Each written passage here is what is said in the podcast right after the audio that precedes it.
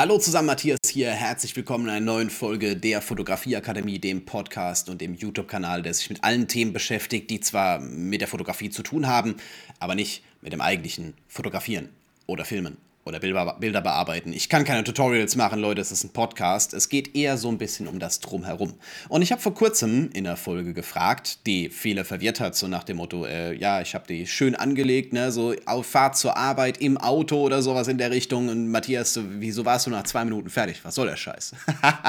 äh, aber ihr habt Ideen, ihr habt Input geliefert und da haben wir beispielsweise eine Frage vom Stefan, der sagt, Hi Matthias, ich fotografiere im September meine erste Hochzeit, erstmal richtig geil. Hast du Tipps, Do's, Don'ts, Nice to Knows, etc., wie auch immer. Äh, schön, dass ihr irgendwie alle riecht, was für Kurse demnächst rauskommen, weil im Februar kommt, ich hoffe mal, ich halte das wirklich, ne? aber im Februar wird noch mein Hochzeitskurs rauskommen. Ich hatte den vor ein paar Jahren, oh ja, echt ein paar Jahre, habe ich mal einen Hochzeitskurs gehabt. Der hat nicht mehr zu meiner Art des Unterrichtens, nicht mehr zu meiner Art der Videos, nicht mehr zu meiner Art der Fotografie gepasst. Und deswegen habe ich irgendwann gesagt, so, hey, ähm, ähm, bis du mal endlich schaffst, den neu aufzulegen, äh, lehmst du jetzt mal aus dem Store und der wird wiederkommen kommt wieder, yes, im Februar hoffentlich noch. Doch, äh, vielleicht ist er schon raus, wenn du die Folge hörst, nur so als kleiner Hinweis. Ähm, aber ich will trotzdem mal so ein kleines Intro hier mit reingeben. Der letzte hat zum Thema Licht eine Frage gestellt. Jetzt kommt eine Frage zum Thema Hochzeitsfotografie. Also, wenn ihr, wenn ihr so weitermacht, könnt ihr mal Fragen zu meinen Workshops stellen. Kann ich das promomäßig immer hier super mit reinbringen. Aber gut. Ähm, gut. Hochzeitsfotografie. Hochzeitsfotografie ist äh, so aus meiner Sicht die Königsdisziplin von allem. Ähm, du kannst, ja, es gibt Ausnahmen. Ja, ich glaube im Fashion-Bereich, gerade für so, so Modefotografie oder so, kann vielleicht noch mal ein bisschen krasser sein, ne? aber so grundsätzlich, ähm, es muss irgendwie alles sitzen. Es muss, äh, du, du hast teilweise unvorhersehbare äh, Geschichten, die, äh, auf die du wirken musst, als wärst du vorbereitet gewesen oder sowas in der Art. Aber ähm, ich möchte jetzt trotzdem mal so einen kurzen Roundup geben. Grundsätzlich, Hochzeiten sehe ich mittlerweile mega locker, weil ich die Erfahrung dazu habe. Ich habe schon so viele Hochzeiten fotografiert, mich überrascht eigentlich nichts mehr. Meistens ist es eher so, dass ich fast schon die Playlist vom DJ vorhersagen kann. Vielleicht nicht die Reihenfolge, aber die Hälfte von den Songs sind meistens die gleichen. Was ja nichts Schlimmes ist, das gehört dazu. Ist vollkommen normal. Hör mal Radio, da läuft auch irgendwie immer nur das Gleiche. Ähm, aber das ist ein Vorteil, finde ich, aus meiner Sicht. Ne? Nicht, dass ich Songs vorhersagen kann, sondern dass ich halt weiß, was, wann, wie, wo passiert. Und äh, Stefan, wenn du schon mal ich sage es für dich, ne, ich sage es ja im Endeffekt auch für alle, wenn jemand schon mal auf einer Hochzeit war, versuch die mal so ein kleines bisschen aus fotografischer Sicht nochmal zu reflektieren, Revue passieren zu lassen und gucke mal, was passiert. Die laufen alle nach einem ähnlichen äh, Ablauf ab kommt so ein kleines bisschen drauf an, welche Hochzeit. Ne? Klar, es wird geheiratet, es wird gratuliert, irgendwann gibt es Essen, irgendwann kommt Kuchen, irgendwann tanzen Leute. Ne? Also so dieser grundlegende Ablauf, der ist fast immer gleich, immer ähnlich zumindest einmal. Ähm, ich würde auf jeden Fall zeitlich so viel mit dem Brautpaar und auch mit dem Trauzeugen im Vorhinein so absprechen, wie nur irgendwie geht. Versuche diese Überraschungen, auf die du vielleicht nicht vorbereitet bist, so klein wie möglich zu halten, so gering wie möglich zu halten, um, ja, indem du einfach sagst, hey, zum Trauzeugen, habt ihr irgendwelche Brautpaare, Brautpaarspiele ge geplant? Habt ihr irgendwas Überraschungsmäßiges vorbereitet? Alles, die, die wissen das meistens. Wenn nicht, weiß es irgendwie die Schwester, die manchmal auch die Trauzeugin ist oder sowas in der Art, oder die Eltern, oder die wissen, wer, wann, wo, wie, was vielleicht in irgendeiner Art und Weise vorhat das würde ich auf jeden Fall äh, so mal im Vorhinein ein bisschen, bisschen vortasten, ein bisschen nachfragen. Kann man auch zum Brautpaar sagen, so, hey, ich, äh, habt ihr irgendwie Kontaktdaten zum Trauzeugen oder sowas in der Richtung, dass ich ein kleines bisschen weiß, was euch erwartet, bevor ihr das wisst. Ähm, und natürlich auch mit dem Brautpaar sprechen. Immer sagen so, hey, ne, was stellt ihr euch vor?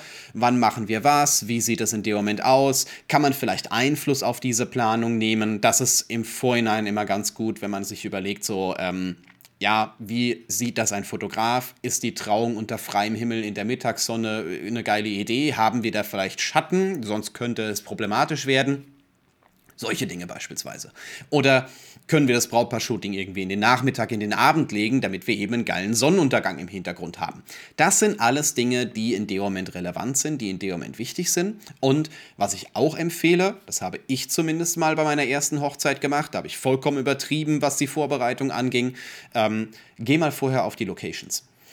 Das sind ja meistens, ne, du hast ja irgendwie Party-Location geplant, du hast ja Kirche geplant oder was auch immer in dem Moment geplant und meistens kann man da vorher reingehen. Bei Kirchen ist das mega entspannt, bei Standesämtern vielleicht ein bisschen schwieriger, aber mach da mal ein paar Fotos. Gucke mal, wie die Lichtverhältnisse sind. Vielleicht auch zu einer ähnlichen Uhrzeit, dass du sagst, du gehst äh, ja nicht mittags um 12 hin, obwohl die Hochzeit um 9 Uhr morgens anfängt. Ich glaube, keine Hochzeit fängt um 9 Uhr morgens an. Hatte ich zumindest noch nicht. Aber gut. Ähm, das wäre so auf jeden Fall ein ganz großer Tipp, dass du versuchst, so viel äh, nachzustellen im Vorhinein, wie nur irgendwie geht. Du musst jetzt kein Brautpaar mit hinnehmen und die genau quasi alles ablaufen lassen, aber äh, schaue mal ein kleines bisschen, dass du ein Gefühl dafür bekommst, wie du an diesem Ort fotografierst. Ich weiß jetzt nicht, wie weit du bist in dem Moment. Hochzeiten, ähm, haben halt das Problem, dass man gewisse Dinge nicht wiederholen kann, wobei das nicht auf jeden Shot zutrifft. Also klar, den Kuss würde ich jetzt nicht versauen oder äh, ich weiß nicht, die äh, irgendeine Trauzeugenrede, wenn ich davon jetzt äh, keine Fotos hätte, weil die alle unscharf geworden sind, das wäre problematisch. Aber ähm, ja, wenn zwischendurch mal ein Bild unscharf ist, das passiert mir in dem Moment auch, ist meistens gar nicht so wild. Genau, also das ist schon mal wichtig, ne? so viel versuchen im Vorhinein zu fotografieren, wie nur irgendwie geht, dass du halt ausprobierst, dass du checkst und dass du einfach mal guckst, dass du ein Gefühl dafür bekommst, wie dieser Tag abläuft, was für Herausforderungen vielleicht drin sind. Ne? Vielleicht ist in der Kirche wenig Licht, vielleicht äh, hast, ist, die, ist die Location dort einfach nur scheiße geht auch, ne? Solche Momente hat man auch, dass man irgendwie das Gefühl hat, man kann aus keiner Richtung ein gescheites Bild machen, irgendwie ist alles zu eng, zu klein, zu was auch immer. Komfort, ist vollkommen normal. Ähm, deswegen macht man es ja im Vorhinein, dass man diese Herausforderungen direkt mitbekommt. Äh, dann, ich sage mal, das, bei der ersten Hochzeit geht das noch nicht so ein bisschen entspannter zu sein. Da ist man auch voll aufgedreht, war ich in dem Moment auch. Aber das legt sich mit der Zeit. Ich sag's nur, es ist am Anfang immer ein bisschen crazy, aber mit der Zeit wirst du da eine Routine entwickeln und äh, wirst auch deutlich entspannter sein, weil ich bin jemand, der auf Hochzeiten gerne, äh, ja, sich eigentlich verhält wie ein Gast, der zufällig fotografiert. Ähm, das ist aber eine Fähigkeit, die, die kriegt man erst, wenn man nicht mehr von Situationen überrascht ist und die ganze Zeit eigentlich so panisch an allen Rädchen an der Kamera dreht. Ähm, Genau, also das wäre jetzt so mal von vornherein meine Strategie. Äh, was du da auch machen kannst, du kannst dir eine Shotliste anlegen. So einfach, kann, kann ein Zettel sein, kann irgendwas sein, was du dir einfach in die Hosentasche steckst, hinten an die Kamera klebst oder sowas in der Art, dass du in dem Moment nichts vergisst. Was weiß ich, äh, die Ringe zu fotografieren, die Details, die Deko zu fotografieren, den Raum im Weitwinkel zu fotografieren und so das ganze Thema. Schau mal, dass du hier so ein paar Dinge runterschreibst und einfach mal überlegst, hey, was gehört denn zur Hochzeit dazu? In welche Richtung laufen die oder sowas in der Art. Ne? Und in dem Moment, wo du die Shotliste runterschreibst, wirst du schon relativ schnell feststellen, was vielleicht auch für Fragen relevant sind fürs Brautpaar. In welche Richtung lauft ihr aus der Kirche raus? Ist ein Blumenmädchen geplant? Laufen die mit dem Blumenmädchen rein? Läuft das Blumenmädchen, also voraus läuft es ja in dem Moment, ne? Laufen die mit dem raus? Hatte beides schon. Ähm, ist draußen irgendwas Feuerwerk, äh, Seifenblasen, äh, Reiswerfen? Ich glaube, das darf man mittlerweile gar nicht mehr. Irgendwie sowas. Ist dort irgendetwas in der Richtung geplant? Stehen die Feuerwehrkollegen mit drin oder sowas in der Richtung, die, äh, was weiß ich, was haben? Gibt es da Live-Musik? Also, ähm, gerade in dem Moment, wo du diese Shotliste mit reinnimmst, wenn dir so gewisse Dinge auffallen, wo du dir so, wo du dich ein bisschen vorbereiten drauf, äh, solltest drauf. Ne? Und meistens ist auch so, wenn die eh in irgendwelchen Vereinen sind, sich irgendwo engagieren, ist es auch oft, dass äh, der komplette Verein vorne dran steht, ne? dass die aber nur kurz dafür da sind und meistens muss die Hälfte danach wieder weg habe ich schon äh, gemerkt, gerade wenn du äh, irgendwelche Musiker dabei hast oder so, die in irgendwelchen Vereinen Musik spielen, dann steht die komplette Blaskapelle vorne dran, aber von denen hat nicht jeder Zeit, nachher zur Hochzeit zu kommen oder vielleicht sind sie auch nicht eingeladen. Weiß ich nicht. Hab alles schon erlebt. Alles schon erlebt. Ähm, wichtig an der Stelle ist, du wirst nicht auf alles vorbereitet sein. Bin ich heute auch nicht. Also ganz ehrlich, es kann sein, dass ich morgen eine Hochzeit habe, wo irgendwas passiert, wo ich noch nie, äh, wo ich nie fotografiert habe, wo ich gar keine Ahnung habe, was ich in dem Moment fotografieren soll. Versuche, das Bestmögliche draus zu machen. Es muss nicht alles ein Meisterwerk sein. In den meisten Fällen reicht es tatsächlich schon aus, wenn es einfach mal dokumentiert ist. Wenn du es dabei hast, wenn man sieht, das ist passiert, dass man sich dran erinnern kann. Verkünsteln kann man sich beim Brautpaar-Shooting, aber äh, jetzt für den anderen Sachen erstmal wichtig, ist es scharf, hast du einigermaßen gescheite Bildgestaltung mit drin, ist es korrekt belichtet, passt. Gut, so, jetzt haben wir viele Do's. Jetzt will ich auch noch ein paar Don'ts mit reinnehmen. Don'ts, nicht aufs Brautkleid treten. Das ist äh, äh, wichtiger, als man denkt. Man denkt im ersten Moment, ja, ist doch normal, es ist schon passiert. Ähm, Don'ts, versuche das Blitzen so gut es geht zu vermeiden.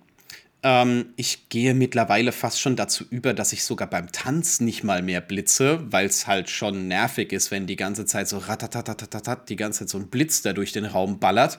Ähm, meistens kriegt man das gar nicht so mit. Also es wäre jetzt nicht so, als würdest du äh, da die ganze Zeit, also es wird das Brautpaar das so als mega störend empfinden. Meine Brautpaare sind eher so, ah, du hast Fotos gemacht, ich habe gar nicht, ich dachte, wusste gar nicht, wo du bist. Ich dachte, du wärst schon heimgegangen oder so. Die sind so im Tunnel, die merken das gar nicht. Aber ähm, wenn du halt ständig dann den Blitz abfeuerst und bei manchen Partys habe ich dann abends irgendwie so, äh, ja, gerne mal knapp 1000 Bilder, sind 1000 Blitzauslösungen. Das ist irgendwann dann schon nervig. Aber gut. Es geht halt nicht immer. Aber gerade bei der Trauung, gerade in der Kirche, egal wie dunkel die ist, ich verwende keinen Blitz. Manchmal ein bisschen tricky, aber die meisten Kameras sind ISO-mäßig relativ weit oben und wenn du ein offenblendiges Objektiv nimmst, hast du normalerweise keine Probleme. Bisschen aufpassen muss man gerade wegen dem Licht. Manche Kirchen sind, was das Licht angeht, wenn die das Licht anhaben und der kommt noch Sonnenlicht rein, sind die vom Weißabgleich absolut grauenhaft. Aber das ist was, was man normalerweise in der Bearbeitung dann doch hinbekommt. Gut, auf jeden Fall üben, ne? äh, gerade äh, scharfe Fotos machen, das ist ganz besonders wichtig. Gucken, es kann hektisch sein, dass die Belichtungszeit in dem Moment nicht zu lange ist, sondern dass du da schon ein bisschen ab und zu gibst. Ähm, verrauscht sieht man nicht so krass wie in dem Moment verwackelt. Ähm, ja, Blende vielleicht nicht ganz zu weit aufmachen, gerade wenn es im Autofokus Probleme gibt oder sowas in der Richtung von der technischen Seite, da wäre ich ein kleines bisschen vorsichtig. Wichtig ist, dass ein Nicht-Fotograf auf jeden Fall sieht, dass das Bild anständig gemacht ist. Die sehen kein Rauschen, aber die sehen ein Verwackeln. Die sehen vielleicht jetzt äh, keinen falschen Weißabgleich bis zu einem gewissen Grad, aber die sehen auf jeden Fall, wenn es unscharf ist. Von daher etwas vorsichtig sein. Technisch sollte es auf jeden Fall passen. Bildgestaltung, wenn es funktioniert.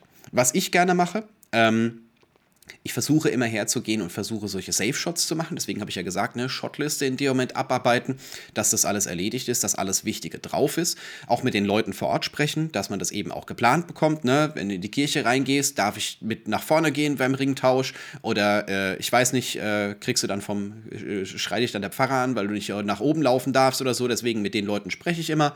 Ähm, aber grundsätzlich Shotliste abarbeiten. Dann kannst du probieren, was vielleicht noch geht. Das ist das, was ich mache. Ne? Safe Shots, die sind immer drin. Wenn ich da noch Zeit habe, gucke ich, dass ich in dem Moment noch irgendwas in der, anderes in dem Moment kreativ umsetze. Was ich von weiter hinten, von weiter vorne, von weiter oben, von der Empore oder sowas in der Art, das überlege ich mir dann. Und in der Kirche nur laufen, wenn gesungen wird.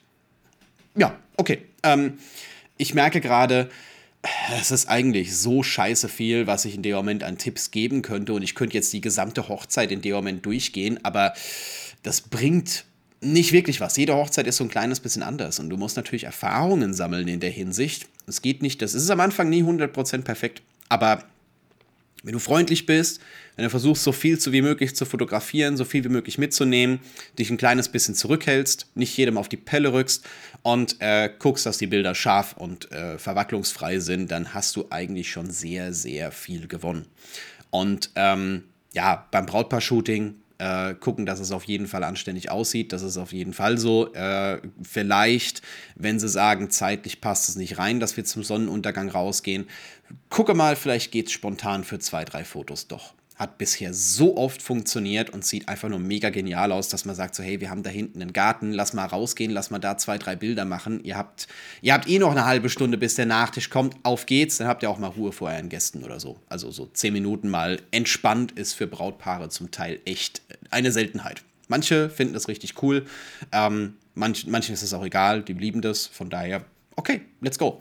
Ähm, ja, wichtig wäre vielleicht noch, äh, versuchen auch die Gäste mit reinzunehmen, also so, auch, auch Gäste fotografieren nicht anstellen. Manche verstecken sich. Äh, manchmal hat auch so Schiss, so, oh, da sitzen alle am Tisch. Darf ich da jetzt ein Foto machen oder so? Ja, du bist der Fotograf, darfst du. Alles okay.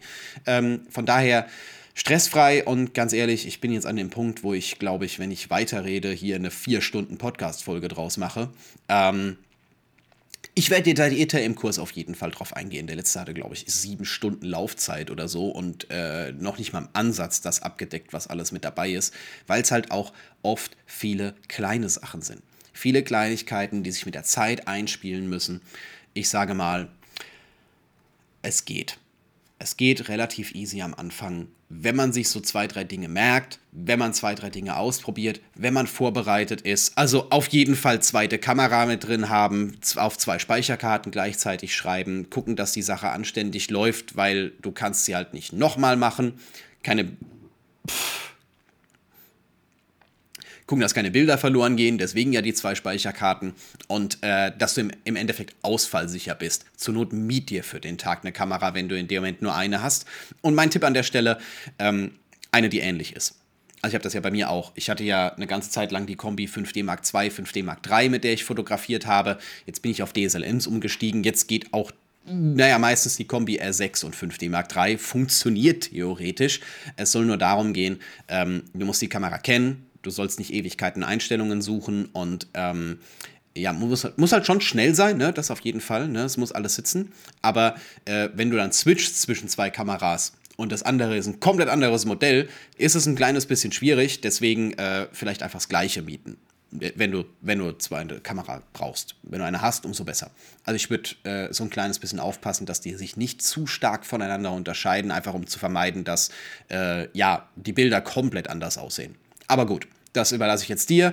Ähm, so ein kurzer Roundup, so ein ganz kurzer Einstieg in ein unglaublich komplexes Thema, das ich demnächst noch als Kurs aufnehmen werde. Demnächst. Ich muss damit übermorgen anfangen, sonst passt das nicht. Aber ähm, ja, dazu kommt noch viel, viel mehr. Jetzt sind wir erstmal am Ende angekommen. Kurs auschecken. Ich habe jetzt genug Promo für das, äh, für das Teil gemacht. Jetzt reicht es aber auch. Und wir sehen uns im nächsten oder hören uns in der nächsten Folge wieder.